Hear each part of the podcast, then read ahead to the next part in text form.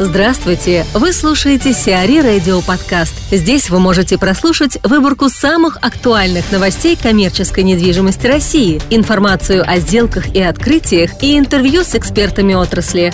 Чтобы прослушать полные выпуски программ, загрузите приложение Сиари Radio в Apple Store или на Google Play. ПИК займется японским кварталом.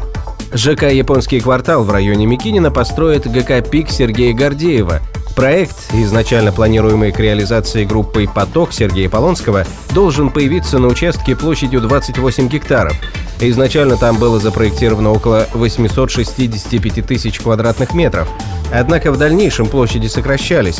В 2015 году проект уже группы Мортон Александра Ручьева включал 450 тысяч квадратных метров, в том числе около 300 тысяч квадратных метров жилья. Предполагается, что японский квартал группы ПИК будет соответствовать планам ГК Мортон. В этом случае инвестиции в реализацию могут составить порядка 40-43 миллиардов рублей. Sierra Radio представляет спикеров Sierra Summit 2017. Алексис Деларов, генеральный директор Аккор, рассуждает о будущем гостиничного рынка и перспективных трендах. То, что сейчас происходит э, на рынке вообще, не, не специфически на, на, на российском рынке, это то, что очень модно сейчас становится э, формат нестандартизированных отелей. Я бы даже сказал бы дальше, это то, что называется lifestyle brands. То есть это бренды, которые предоставляют гостю э, experience больше, чем то чисто проживание. Э, один из этих очень ярких Э, примеров это, это то, что мы купили, Аккор купил недавно долю в, э, в компании 25 Hours, которая развивает очень интересные по дизайну отели. В Берлине, например, прямо рядом с зоопарком, там открылся несколько, несколько лет назад гостиница 25 Hours.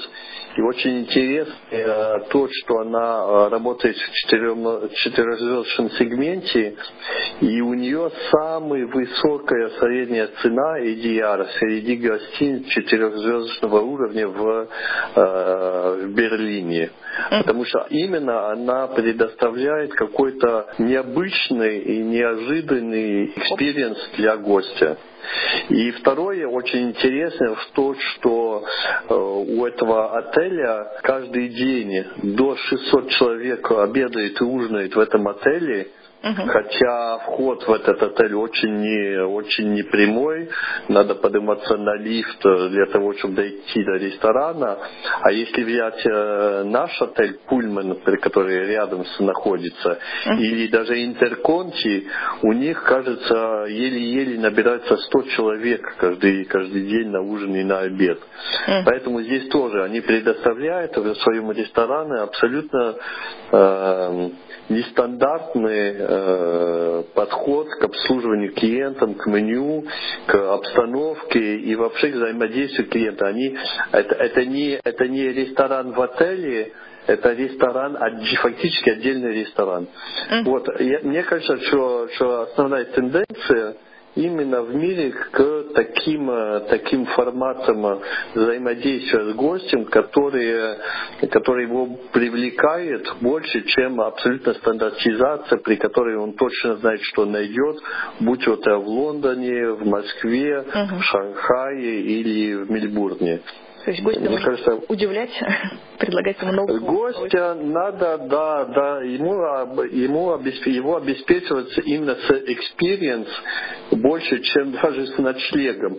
Хотя, конечно, ночлег все-таки в отеле это основное, и не надо забыть, что какие-то забавненькие штучки не должны, э, не должны э, нас заставлять забывать о том, что гость приезжает все-таки на отдых в отель. Ну, да отдохнуть. Если бы ему нужно было просто переночевать, он бы, наверное, выбрал хостел. Ну да, ну хотя, хотя, хотя новые форматы хостела, мы его, его называем, мы его даже не называем хостел наш, наш Джоинджу, это тоже experience. Mm. Традиционные российские хостелы, это, это там двухъярусные кровати, их засунуть их э, по максимуму в, одно, в, один, в одну комнату и, и, и рубить деньги. Это не experience, это, это экономия. Но, но в, в Европе, в Америке и, и в каких-то частях Азии хостел – это абсолютно другой подход, это тоже очень интересные, очень интересные F&B решения – это тоже очень интересный формат проживания. Действительно, да, есть и номера там на 6-8 человек, но есть и номера тоже на 2 человека в наших Джуанджу. Mm. То есть это тоже experience, это тоже определенный интересный дизайн, нестандартный. И э, это тоже тренд э, действительно в, э, в гостиничном бизнесе сейчас приглашаем 29-го э, на саммит. Это, это правда, это незабываемый момент в любой девелоперской жизни.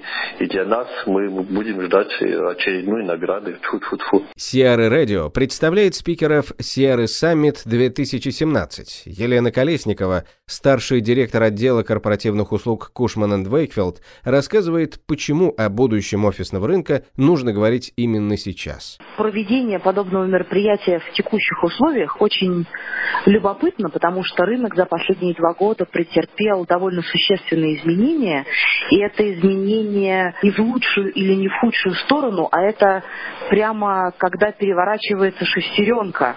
То есть у нас э, возникли какие-то новые реалии, о которых э, сейчас есть смысл э, говорить и понимать, э, что эти реалии значат для собственно, потребителя. Это фактически наступило будущее.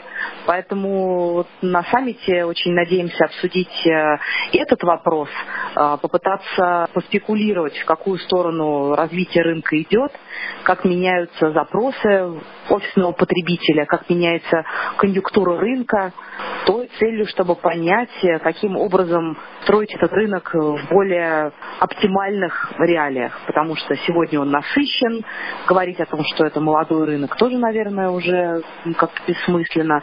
Поэтому сейчас все наши движения будут э, в область оптимизации, в область э, какого-то, наверное, более креативного, более разумного и умного использования этих пространств. Сейчас уже можно делать какие-то прогнозы, думать о том, как будет рынок развиваться, строить какие-то планы. Безусловно, и как минимум из плоскости того, что меняется демография, демографика потребителя, те новые таланты, которые будут призывать и искать компании, их требования, их, в принципе, стиль жизни мировоззрение совершенно другое, нежели чем у тех, кто пользовался офисами 10-15 лет назад. И это важно, и с этим необходимо считаться, и это, конечно же, свою, какой-то свой след, отпечаток будет нести. Поэтому лучше подумать об этом сегодня, тем, чтобы не было печально и обидно завтра. Будем рады видеть э, всех на саммите. Думаю, что он будет интересен как непосредственным участникам рынка, так и наблюдателям, потому что сегодня проблемы и вопросы, обсуждаемые рынка недвижимости, они, в общем-то, наверное, касаются такого общегородского масштаба. Мы считаем, что вот подобное событие сегодня может быть интересно и не глубоко вовлеченным людям, а в принципе э, жителям города. Приходите, подискутируем. В Лас-Вегасе арестовали ТЦ Исмаилова. Торговый центр Крейг Уолли Плаза в Лас-Вегасе арестован судом по иску Банка Москвы. Объект площадью около 7 тысяч квадратных метров принадлежит бывшему владельцу черкизовского рынка Тельману Исмаилову. Решение суда об аресте принято в рамках рассмотрения дела о долгах бизнесмена по кредитам на общую сумму около 19 миллиардов рублей. По данным издания, на покупку ТЦ было потрачено порядка 8 миллионов долларов. Сиари Радио. Эксклюзивные рубрики «За и против», «Ноу-хау», «Ремейк», «Новые форматы». Слушайте в полных выпусках программ в приложении Сиари Radio. Приложение доступно в Apple Store и на Google Play. Более подробная информация на сайте siari.ru slash radio.